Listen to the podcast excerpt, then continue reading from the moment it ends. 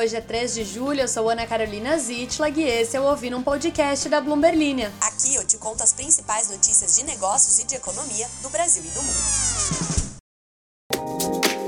Muito bom dia, bora acordar, sacode essa preguiça, eu não quero ouvir reclamação de que, ai, que hoje é segunda-feira. Sim, é segunda-feira. Adivinha só, amanhã é terça-feira e semana que vem vai ser segunda-feira de novo. Não tem nada que a gente possa fazer em relação a isso, a não ser olhar pro armário pensar, eu fico bonitinho com essa camisa, eu vou colocar essa camisa, pentear meus cabelos e sair para encarar meu dia. Vai que é essa semana que tu acha 10 reais no teu bolso. Ou que te convidam para ir numa festa julina e tu ganha uma pipoqueira no bingo, ou que a assessoria do Abílio Diniz me responde no WhatsApp, assim eu não preciso ligar para eles tal qual os incas faziam. Toda semana é uma ótima semana para recomeçar, principalmente aquela em que a minha TPM vai embora e que eu não tenho mais vontade de jogar um tijolo em alguém. Agora eu apenas jogo notícias em vocês. Primeira notícia de hoje: queda do dólar deve enfrentar um teste com o corte de juros no Brasil e na América Latina. Depois, vamos de queda de M&As no mundo, o que raios significa um M&A e por que esse não é um jeito errado de falar o nome do rapper Eminem. Infelizmente, vamos falar também sobre notícias econômicas envolvendo Pokémon GO. E por fim, para dar uma equilibrada no meu humor, Taylor Swift já fatura mais de 62 milhões de reais por noite na turnê Eras Tour. Para você que está chegando hoje no podcast, seja muito bem-vinda, seja muito bem-vindo. A gente começa geralmente sério aqui nas notícias e depois vamos ladeira abaixo, porque é esse o tipo de pessoa que acompanha o podcast. Tomara que você seja uma delas. Muito bom sermos uma grande comunidade de caóticos, então vamos começar. A valorização sem precedentes das moedas latino-americanas frente ao dólar, eu instalei minha cadeira, vou manter este barulho aí.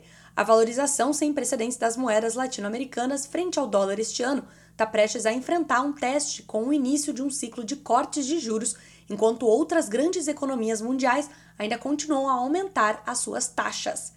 Eu não faço ideia de como as pessoas se interessam por política, esportes, cultura pop, enquanto tem economia para se interessar. Olha que bacana, preste muita atenção. Desde meados da pandemia, lembra dela, esta desgraça aí que afetou a nossa vida? Quase o mundo inteiro começou a aumentar juros para desesperadamente tentar conter a inflação galopante. Imagine a inflação galopando a toda velocidade em cima de um cavalo, prestes a bater diretamente em você. Usando toda a nossa expertise de termos sido atropelados pelo cavalo da inflação por muito tempo, nós, países latino-americanos, antes que basicamente o resto do mundo, começamos a colocar um freio neste cavalo inflação galopante. E, pare aí, cavalo, tome esta taxa de juros. Os países latino-americanos, na média, começaram a aumentar juros antes dos Estados Unidos e da Europa, por exemplo. E isso ajudou com que as moedas daqui ganhassem uma vantagem em relação ao dólar. O real, por exemplo, teve uma valorização de 7% nos últimos seis meses em relação ao dólar americano, enquanto o peso chileno subiu 5% e o peso mexicano 13% e isso principalmente por conta de um tipo de investimento que é um pouquinho complexo, mas nem tanto, chamado carry trade. Muitos investidores apostam em títulos da dívida dos países para fazer render o seu dinheirinho, como os títulos dos treasuries lá nos Estados Unidos ou o Tesouro Selic, que é um dos tipos que temos aqui no Brasil. Nos Estados Unidos, a taxa básica de juros hoje está no intervalo entre 2,25% e 2,5% ao ano. No Brasil, a Selic, a taxa básica de juros, está num processo de alta desde 2021, que agora está parado, e chegou aí a 13,75% ao ano. Olha a diferença dos nossos juros aqui para os juros nos Estados Unidos. Assim, o investidor que faz o tal do carry trade pega dinheiro emprestado a juros baixíssimos lá nos Estados Unidos, traz esse valor ao Brasil, converte em reais, investe em títulos atrelados à taxa Selic, que está bem mais alta. Se o gringo então está trazendo dólares para o Brasil para fazer isso, tem mais oferta de dólares aqui no nosso mercado. Então o preço em real por esse dólar cai, entendeu? Por isso que a gente teve aí uma valorização do real de 7% nos últimos seis meses em relação ao dólar porque tem mais dólar entrando no nosso mercado. Espero que tu tenha entendido porque esta dinâmica agora pode jogar pela janela, tá prestes a mudar. Com a taxa de juros, ou seja, o custo de empréstimos aqui no país às portas de começar a cair, provavelmente a partir de agosto, a partir da próxima reunião do Comitê de Política Monetária do Banco Central, isso pode marcar o fim da valorização generalizada, não só do real, como de outras moedas latino-americanas que devem passar aí pelo mesmo fenômeno. Isso porque não vai mais ser tão atrativo comprar títulos aqui, já que os juros vão começar a cair, então o retorno não vai mais ser tão alto quanto antes. Na visão desses investidores, melhor então deixar o dinheirinho deles num mercado mais seguro, como por exemplo lá nos Estados Unidos, que afinal pode acabar pagando aí o mesmo retorno. Vamos ver o que vai acontecer. Um pequeno poema aí no final desta leitura da notícia. Às vezes eu sou perfeita, às vezes eu não sou perfeita.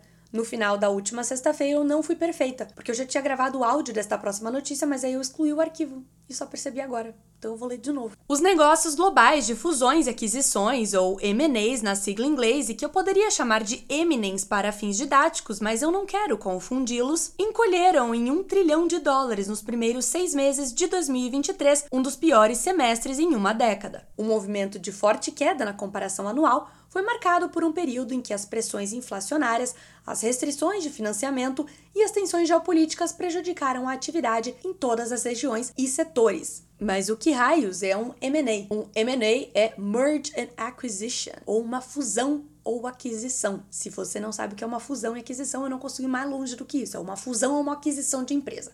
Uma empresa vai se juntar a outra ou vai comprar outra. Tô um pouco agressiva hoje. tacando tijolos de conceitos econômicos em vez de tijolos reais na cara das pessoas. Com a tradicional calmaria de verão no hemisfério norte se aproximando e temores também de uma recessão por lá, os próximos seis meses podem continuar fracos para a receita de comissões dos grandes bancos de Wall Street que já estão cortando aí bônus e empregos em respostas a esta queda. É porque estes grandes bancos de Wall Street ganham muito dinheiro fazendo assessoria das merge and acquisitions das fusões e aquisições, não só nos Estados Unidos, como no mundo inteiro. Inclusive, o campeão de assessoria de fusões e aquisições, o banco Goldman Sachs, perdeu a classificação como principal assessor desta área do mundo pela primeira vez em cinco anos. O JP Morgan conquistou este primeiro lugar como advisor número um neste primeiro semestre, com um volume de 284 bilhões de dólares em negócios, traduzindo-se em uma participação de mercado de 22,5%, segundo dados compilados pela Bloomberg. Excluindo o impacto da pandemia em 2020, este é o menor total de primeiro semestre em uma década e abaixo da média do período. Além da hesitação das empresas em comprar rivais, as companhias também estão recuando aí devido à falta de financiamento barato e desentendimentos com os vendedores sobre os preços para isso. Vamos se ater aí a financiamento barato, pois fica ligado com a notícia anterior. Apesar dos juros nos Estados Unidos estarem relativamente mais baratos do que os juros no Brasil, ainda assim é um patamar historicamente alto por lá. Então, pegar dinheiro emprestado para comprar uma outra empresa não é uma opção tão viável quanto há alguns anos. E isso aí se traduz em menos fusões e aquisições, M&As, logo menos comissões para os grandes bancos americanos. O próprio Goldman Sachs iniciou recentemente uma nova rodada de cortes de empregos de 125 diretores em diferentes partes do banco. As mudanças fazem parte de um profundo esforço de redução de custos que teve pelo menos três rodadas de cortes de empregos em menos de um ano. Eu me pergunto o tamanho da rescisão que um banco tem que pagar para 125 diretores, se a gente considerar aí a notícia da semana passada de que estagiários de alguns deles aí estão ganhando 20 mil dólares. Mas tem que ter M&A também para dar e vender para poder pagar a rescisão dessa galera lá no futuro.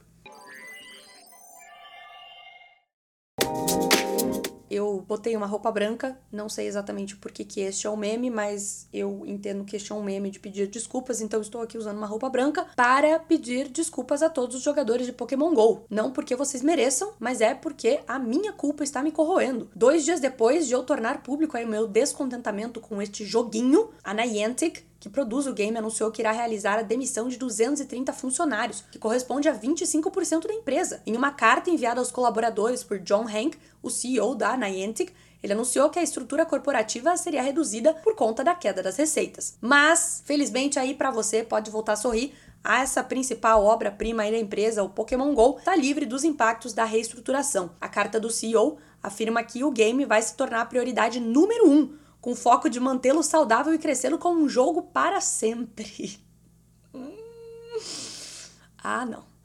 O NBA All World foi cancelado seis meses após ter sido lançado mundialmente pela empresa, e além disso, todo o desenvolvimento para um novo game, o Marvel World of Heroes, que seria lançado ainda em 2023, também foi interrompido. Vocês estão entendendo o impacto de vocês, Pokémon Goers? Eles cancelaram um joguinho da NBA. Da Marvel, tudo bem cancelar, porque alguém precisa realmente parar a Marvel antes que eles contratem até o Pedro Bial para atuar em um filme de super-heróis que usa o poder das palavras para combater a próxima maior ameaça aí das galáxias. Voltando para Niantic, o John Hank, o CEO, ainda utilizou do conceito que batiza um grande grupo de pagode para justificar essas mudanças. Menos é mais para conseguir apresentar resultados mais satisfatórios, segundo ele. Parabéns, Pokémon Goers, vocês estão a salvo. É muito bom ser Swift, mas é muito melhor ser a Taylor Swift. A gata está gerando vendas de ingressos de mais de 13 milhões de dólares, ou cerca de 62 milhões de reais, por noite na Eras Tour em uma trajetória para realizar a turnê de maior arrecadação da história da música. Isso se Beyoncé não fizer isto antes, mas isso aqui não é sobre rivalidade feminina, muito pelo contrário, esperamos que ambas fiquem cada vez mais ricas. Até agora, em 22 datas, a turnê da Taylor Swift já arrecadou 300 milhões de dólares, segundo a Polestar, uma publicação do setor. E isso com também um marco aí nos preços dos ingressos lá nos Estados Unidos. O preço médio de um ingresso para um show dela custa cerca de 254 dólares. Há apenas 5 anos, apenas duas turnês tinham ingressos que ultrapassavam este valor, que eram Britney Spears e Celine Dion. Justíssimo, merecem o mundo. Só que desde então, o preço médio das 25 turnês mais vendidas lá nos Estados Unidos aumentou em 37 dólares. Se fosse ajustado pela inflação, o aumento do preço médio deveria ser apenas de R$ 13,60. Ou seja, os ingressos estão subindo no geral, mais rapidamente do que os preços ao consumidor nos Estados Unidos. 2018 foi a última vez que a Taylor Swift teve em turnê e eu estou chocada agora que a Reputation Tour é de 2018. O tempo voa quando a gente se diverte. Desde a Speak Now, que foi a turnê de 2011, o custo para ver a Taylor aumentou em 134 dólares, ou 640 reais. Ficou caro ser Swift. Se você aí não conseguir impressionar o teu date Swift depois de tudo que eu já passei aqui neste podcast, aí tu desiste tu disse isso de sair com essa pessoa. Porque se essa pessoa não se interessar por tu que tá trazendo todas essas informações, é porque realmente ela não está interessada em você. Fica aí o meu recado motivacional para essa segunda-feira.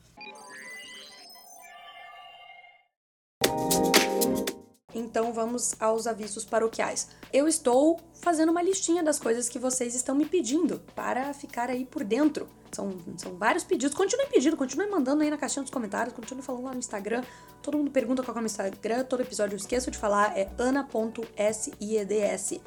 Mandem, quero saber sobre sobre capinha de iPhone. Não, isso parece muito chato, mas enfim, se você quiser saber sobre isso, coisas econômicas aí de capinha de iPhone, uma coisa mais criativa do que foi a única coisa que, obviamente, eu olhei pro meu salário e pensei nisso falei, é, você pode me mandar. Mas as outras coisas, por exemplo, que vocês mais criativamente pediram aí para comentarmos aqui no podcast: Plano Safra, energias renováveis, CDB, que no caso é investimento em renda fixa e não CBD, o canabidiol, que é o que eu sempre penso quando eu leio CDB e aí eu tenho vontade de falar CBD. E aí uma coisa também que me pegou muito é que a usuária ou o usuário Azinademari. Esta pessoa me pergunta se tem algum tipo de soft power no Brasil, que nem falamos aí sobre a Coreia do Sul, sobre os Estados Unidos, sobre a Arábia Saudita e Catar. Vamos falar muito sobre isso essa semana. Vamos falar sim, em algum momento. Se eu lembrar, se eu tiver tempo de escrever sobre isso, vou, vou sim, vou ter sim. Temos também um pedido sobre meta contínua de inflação, que o João escreveu, na verdade, infração, e eu tive que dar um Google antes de perceber que ele estava falando sobre meta contínua de inflação e não meta contínua de infração, para ver se estavam aprovando algum tipo de multa nova de trânsito que eu não tinha visto. Isso também me lembra uma coisa bacana aí para contar para vocês, já que este final de podcast está mais caótico do que eu planejei, que é um clássico entre jornalistas e assessores de imprensa. Escrever o, o tópico de um e-mail ou de uma mensagem no WhatsApp com sugestão de pauta, só que não escrever o primeiro A sem querer da palavra pauta. E aí ficar a sugestão de pauta sem o primeiro A. E eu fico aproximadamente é, 10 minutos rindo de quando isso acontece mais, mais. Eu tô rindo agora. Só de lembrar disso, tô rindo agora, porque eu acho isso muito engraçado. Tá no mesmo tipo de humor do que o cara que diz que escuta este podcast enquanto escaneia folhas no trabalho. Porque você escaneia folhas em 2023. Enfim, vários assuntos, tá? É, e também 83% de vocês disseram que gostariam de uma série sobre as eleições da América Latina. Então, apesar de aqui ser a anacracia e não a democracia, eu estarei respeitando o interesse de vocês porque coincidiu com o meu. Então a gente vai falar sobre eleições na América Latina. E vamos trazer convidados, pois a Bloomberg Linha tem jornalistas na Argentina, no Peru, no México, no Chile, no Uruguai, Nomeie um país da América Latina, temos editores lá. Temos editores, inclusive, nas pequeninas ilhas do Caribe. Temos editores lá.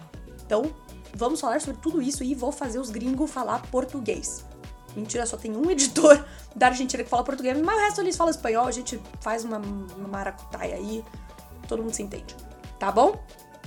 Fica aí demarcado que este é o último podcast que eu tô falando pelos cotovelos. Chega, chega, chega de falar com vocês. Preciso falar menos. Meu Deus do céu. Você que chegou hoje, eu sinto muito. Até amanhã.